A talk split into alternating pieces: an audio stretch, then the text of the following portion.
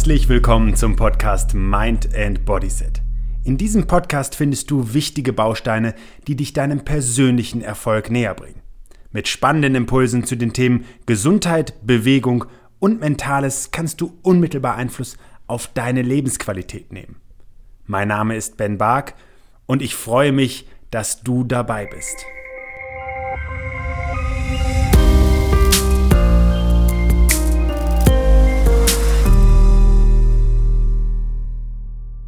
Mir persönlich liegt sehr viel an einem authentischen Auftreten. Und deswegen habe ich mir für diesen Podcastbeitrag direkt einmal einen Schnupfen zugelegt. Es herrscht Erkältungszeit. Und ich möchte heute über ein Naturprodukt sprechen, dem eine heilende Wirkung zugesprochen wird. Schon sehr lange im Übrigen, aber gerade auch bei der Linderung von Symptomen einer Erkältung, einer Grippe oder Schnupfen. Inwiefern das auf Covid-19 zutrifft, ist tatsächlich aber noch nicht evidenzbasiert, also es gibt noch nicht ausreichend Forschung dazu.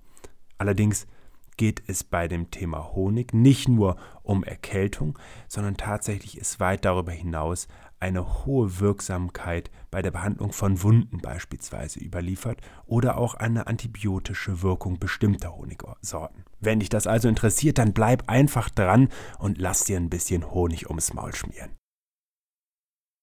Lange Zeit galt Honig in der modernen Medizin als umstritten. Heute hat er seinen Platz in der Medizin gefunden. Es gibt gut belegte Studien über antibakterielle und heilungsfördernde Effekte. Trotzdem waren Fachleute zu Recht auch vor überzogenen Heilversprechen und damit wollen wir natürlich heute einmal in diesem Podcast aufräumen. Interessanterweise ist die Wirkung von Honig als Heilmittel schon lange, lange vor unserer modernen Zeit belegt gewesen. Also man liest beispielsweise im Papyrus Ebers äh, mit der Überschrift Heilmittel für das Gesundmachen einer Wunde, dass man Honig mit Weihrauch und Fasern tränken soll und dann 14 Tage lang eben auf die entsprechende Stelle aufbringen soll. Diese Schriftrolle ist im Übrigen auf den Zeitraum 1525 und 1504 unserer Zeitrechnung datiert. In dieser Rolle gibt es im Übrigen über 776 Rezepte und 44 Lehrtexte mit etlichen Zaubersprüchen und damit zählt es eben zu einer der ältesten medizinischen Schriften. Insgesamt wird da übrigens 313 Mal von Honig gesprochen und eben einem Mittel, ähm, das als medizinisches Produkt eingesetzt werden kann, um zum Verlassen, dass man etwas ausscheidet beispielsweise, zum Abtöten von Krankheitsauslösern oder eben um einfach äh, Linderung zu verschaffen. Allerdings haben auch schon die alten Ägypter über die heilende Wirkung von Honig geschrieben. So beispielsweise Aristoteles um 350 vor Christus, wo er schreibt, weißer Honig ist gut als Salbe für entzündete Augen und Wunden. Und im ersten Jahrhundert nach Christus empfahl beispielsweise der römische Philosoph Plinius, der Ältere, dass Honig ein Mittel zur Behandlung von Ohrproblemen ist. Und selbst in religiösen Schriften wie dem Koran aus 620 bis 622 nach Christus steht in der Sure 16 über die Bienen. Aus ihren Leibern kommt ein Getränk von unterschiedlichen Farben, in dem Heilung für den Menschen ist. Du siehst also, dass das nichts Neues ist, aber immer wieder auch in unserer Medizin und auch in unserer Zeit natürlich ein anderer Blickwinkel auf längst bekannte wirksame Heilmethoden getroffen wird.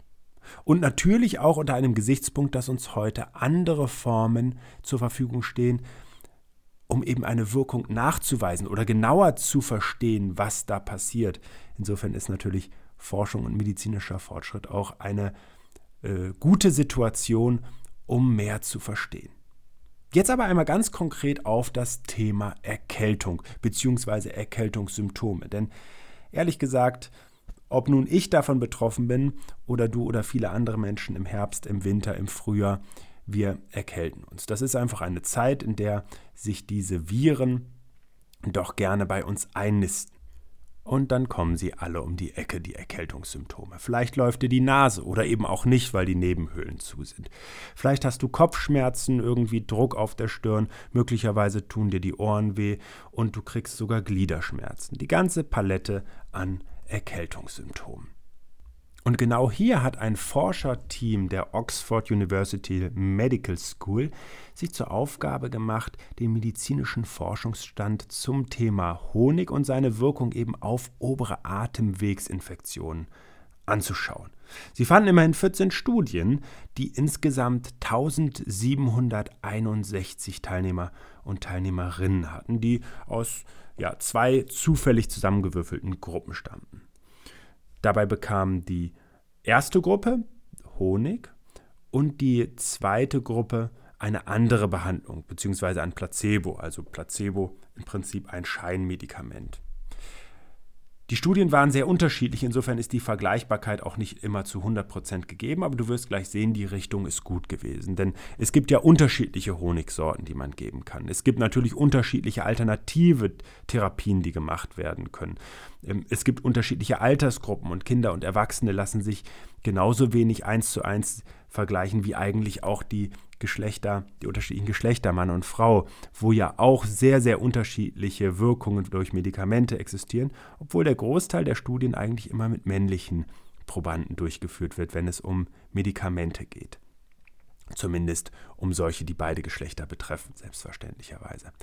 Allerdings ist in den meisten Fällen die übliche Behandlung durchgeführt worden. Das bedeutet beispielsweise Hustenstiller oder Schmerzmittel verabreicht worden. Ich verlinke dir übrigens die Studie einmal, die im British Medical Journal veröffentlicht worden ist, Evidence-Based Medicine. Und in dieser Studie wird nachgewiesen, dass Honig Erkältungssymptome effektiver lindern kann als die üblichen Medikamente, vor allem wenn es um die Häufigkeit und die Schwere von Husten geht. Und hier stecken ja jetzt eigentlich direkt zwei wichtige Erkenntnisse drin. Erstens, wenn wir erkältet sind, dann braucht unser Körper einfach einmal Ruhe. Dann kann er sich auch selber heilen und er profitiert davon, dass zum Beispiel viel Frisches in den Körper reinkommt. Vitamine, ähm, Pflanzenstoffe, also Gemüse und Obst. Er profitiert aber auch von warmen Flüssigkeiten und gerne von Tees, Kräutertees und er darf auch ein bisschen Honig mit rein. Wovon er weniger profitiert ist, wenn du einfach versuchst, weiter deiner Arbeit nachzugehen, wenn du dir keine Ruhe gönnst. Wenn du vielleicht sogar sagst, du willst unbedingt Sport treiben, denn das belastet in dem Moment das Immunsystem nur zusätzlich, daher ja auch die Schmerzen. Eigentlich möchte das Immunsystem dich einfach nur etwas zur Ruhe bringen, damit der Job der Verteidigung in den Vordergrund gerückt werden kann. Wenn du jetzt beispielsweise noch viel Zucker zu dir nimmst, also wenn es einem schlecht geht, vielleicht noch mal ein Stückchen Schokolade mehr oder der Griff in die knisternde Verpackung, dann löst Zucker zusätzliche Entzündungssymptome aus und insofern dürfen wir da natürlich auch eher etwas rücksichtsvoller mit uns umgehen. Und natürlich ist auch im Honig Zucker, allerdings enthält der auch viele zusätzliche Stoffe und deswegen macht die Dosis hier das Gift. Ich würde also auch nicht zu viel Honig zu mir nehmen, aber er hat eben sehr interessante zusätzliche Wirkstoffe, die positiv auf das Immunsystem wirken.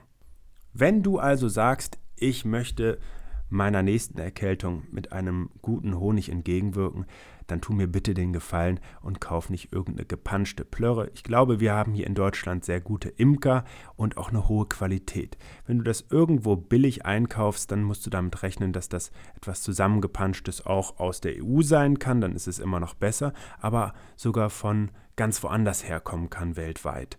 Und bis auf eine Honigsorte, nämlich den sogenannten Manuka-Honig, macht es eigentlich Sinn, einen guten Honig hier aus unserem Land zu nehmen, auch aus Verantwortung der Natur gegenüber. Und dann investierst du durchaus auch mal irgendwas zwischen 7 und 10 Euro. Aber ganz ehrlich, den Honig essen wir ja nicht irgendwie wie eine Chipstüte weg, sondern er ist ein echtes Genussmittel und hat zudem eine gute medizinische Wirkung. Jetzt geht es aber ganz eindeutig auch einmal darum zu schauen, was kann denn Honig noch?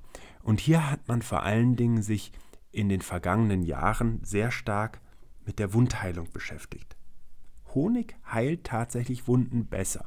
Und es gibt einen bekannten Chefarzt der Querschnittszentren der BG-Kliniken in Ludwigshafen, Herr Biglari heißt er. Und der war am Anfang auch sehr skeptisch, bevor er eben viele Patienten damit behandelt hat und tatsächlich auch Studien begleitet hat. So wurde beispielsweise eine Multicenter-Studie an neun deutschen und einem österreichischen Krankenhaus auf den Weg gebracht, die von Biglari geleitet wurde. Und er berichtet, die Wunden wurden schnell sauber, sie stanken nicht mehr und schlossen sich. Und auch bei Narben ist eine außergewöhnlich weiche und stabile Form sichergestellt gewesen. Im Übrigen betraf ein Großteil der Patienten, ähm, nämlich von 121 Wunden, die hier der Studie zugrunde liegen, ein Drittel davon Krebspatienten. Und auch hier waren wieder die Resultate sehr positiv. Die Wundgröße nahm während der Studienzeit signifikant ab. Viele Wunden heilten nach relativ kurzer Zeit sogar komplett aus und wiesen am Ende eben eine deutlich geringere Menge an Schorf oder eben Nekrose auf. Das ist eben abgestorbenes Gewebe. Und diese Ergebnisse wurden im Übrigen von Biglari und seinen Kollegen 2012 in der Fachzeitschrift International Wound Journal auch veröffentlicht, bevor sogar eine zweite Studie im selben Jahr noch in der Fachzeitschrift Spinal Cord erschien. Und insbesondere diese zweite Studie hat es nämlich auch nochmal in sich, auch die von Biglari und Kollegen veröffentlicht, und zwar aus Ludwigshafen und von den Unikliniken in Bonn und Heidelberg. Die haben nämlich bei über 20 Patienten Druckwunden, diese Patienten hatten eine Querschnittslähmung, nach einer einwöchigen Behandlung völlig keimfrei bekommen. Und jetzt wird es natürlich spannend. Wie kann das sein? Also was, was passiert da genau? Und das ist spannend, denn Honig enthält Zucker und Säure. Und das mögen Bakterien überhaupt nicht gerne. Ja, und diese grundlegenden Eigenschaften, die besitzt Honig einfach. Einen hohen Zuckergehalt, der so ungefähr bei 80 Prozent liegt und etwa 20 Prozent Wasser. Diese starke Zuckerlösung entzieht den Wunden und damit eben auch den darin lebenden Bakterien das Wasser. Das schädigt eben das Milieu und das kennen ja auch die einen oder anderen beim Einlegen von Früchten, wo man eben auch mit Zucker diesen Entzug von Wasser versucht zu erreichen. In einem Review-Artikel, der 2015 im Journal Wounds noch erschienen ist, gibt es noch einen zweiten belegten Effekt des Zuckers hier aus dem Honig, nämlich eine osmotische Wirkung, also ein Konzentrationsgefälle, das eben durch den Zucker dann erreicht wird und den Abtransport von Lymphen und damit eben nochmal den Heilungsprozess beschleunigt. Aber was wirkt denn jetzt genau im Honig? Heute sind über 200 Inhaltsstoffe im Honig nachgewiesen. Es finden sich zum Beispiel organische Säuren wie Gluconsäure, Ameisensäure, Oxalsäure, Bernsteinsäure, Aminosäuren, sogenannte Flavonoide, Enzyme oder Mineralstoffe darin. Die Bestandteile sind im Übrigen entweder direkt aus dem Nektar oder dem Honigtau oder sie werden im Honigmagen der Bienen beigemischt, entstehen eben dann durch Enzyme, die noch beigefügt werden. Und so ergibt sich eben ein echter Wirkstoffkomplex. Die freie Fructose macht den Honig zusätzlich sehr süß und die Glucose wiederum, die in Kombination mit dem Bienenenzym entsteht, die Glucoseoxidase, wird zu Gluconsäure umgewandelt. Und das ist eine Säure, die den Honig sehr sauer macht dann, beziehungsweise eben den niedrigen pH-Wert ausmacht. Und dabei wird auch Wasserstoffperoxid freigesetzt. Und dieses Wasserstoffperoxid, das schädigt letztlich die DNA von Bakterien und wirkt eben dann für eine Wundheilung sehr positiv. Flavonoide sind im Übrigen sekundäre Pflanzenstoffe und sie sind dann wie andere phenolische Komponenten des Honigs wichtig, wenn es darum geht, die Zellwände von Bakterien zu schädigen und eben beispielsweise auch die äh, Ablesbarkeit der Bakterien-DNA zu stören. Also du siehst, da ist unfassbar viel an Komplexität und spannenden Hintergründen mit drin. Es würde, glaube ich, jetzt eindeutig zu weit führen, hier noch weiter drüber zu reden. Allerdings möchte ich mit dir nochmal über eine ganz besondere Honigsorte sprechen. Und dieser Honig hat eine starke antibiotische Wirkung. Es ist der sogenannte Manuka-Honig, der aus Neuseeland kommt.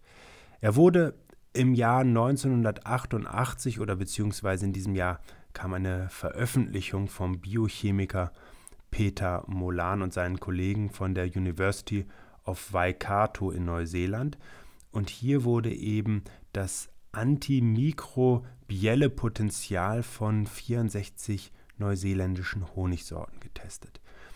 Ohne hier jetzt zu sehr ins Detail zu gehen, es ist tatsächlich so, dass der Manuka-Honig ähm, eine so einzigartige Konzentration in der Zusammensetzung hat, dass er zu den stärksten antimikrobiellen Honigsorten überhaupt gehört und dabei eben sogar äh, resistente Keime besiegen kann. Und er wird heute eben ganz besonders auch als medizinischer Honig, das ist ganz wichtig hervorzuheben, dieser Honig ist dann nochmal etwas verändert ähm, zur Wundbehandlung eingesetzt. Also es ist dann eine keimfreie Variante, der für die Anwendung in der Medizin zugelassen ist. Ansonsten könnte theoretisch dieser Honig ja auch bei der Wundbehandlung wiederum andere Keime mitbringen und seinen eigentlichen Effekt dann verlieren.